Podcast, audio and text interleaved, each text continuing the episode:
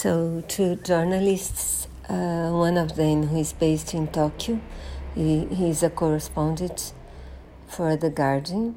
They talk about the possibility of not of the Olympic Games in Tokyo this year being cancelled because uh, the epidemic is not good in Japan at the moment and most of the people there have not yet been vaccinated. For you to have an idea, um, the vaccination there is lower than in Brazil because they started maybe not slower, but they started later.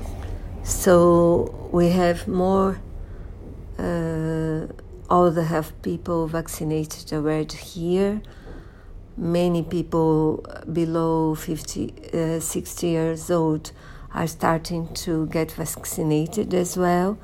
And in Japan, uh, they are still vaccinating the health care, uh, the people of health, and also the the people above 60 years old.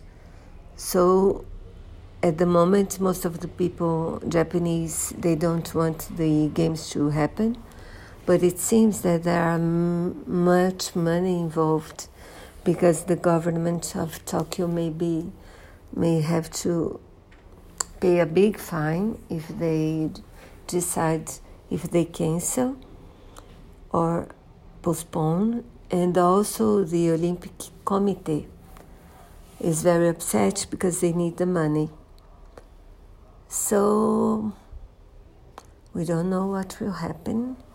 And I did think it's interesting. It's uh, interesting to listen the whole episode. So um, leave the link on the link below. That's it.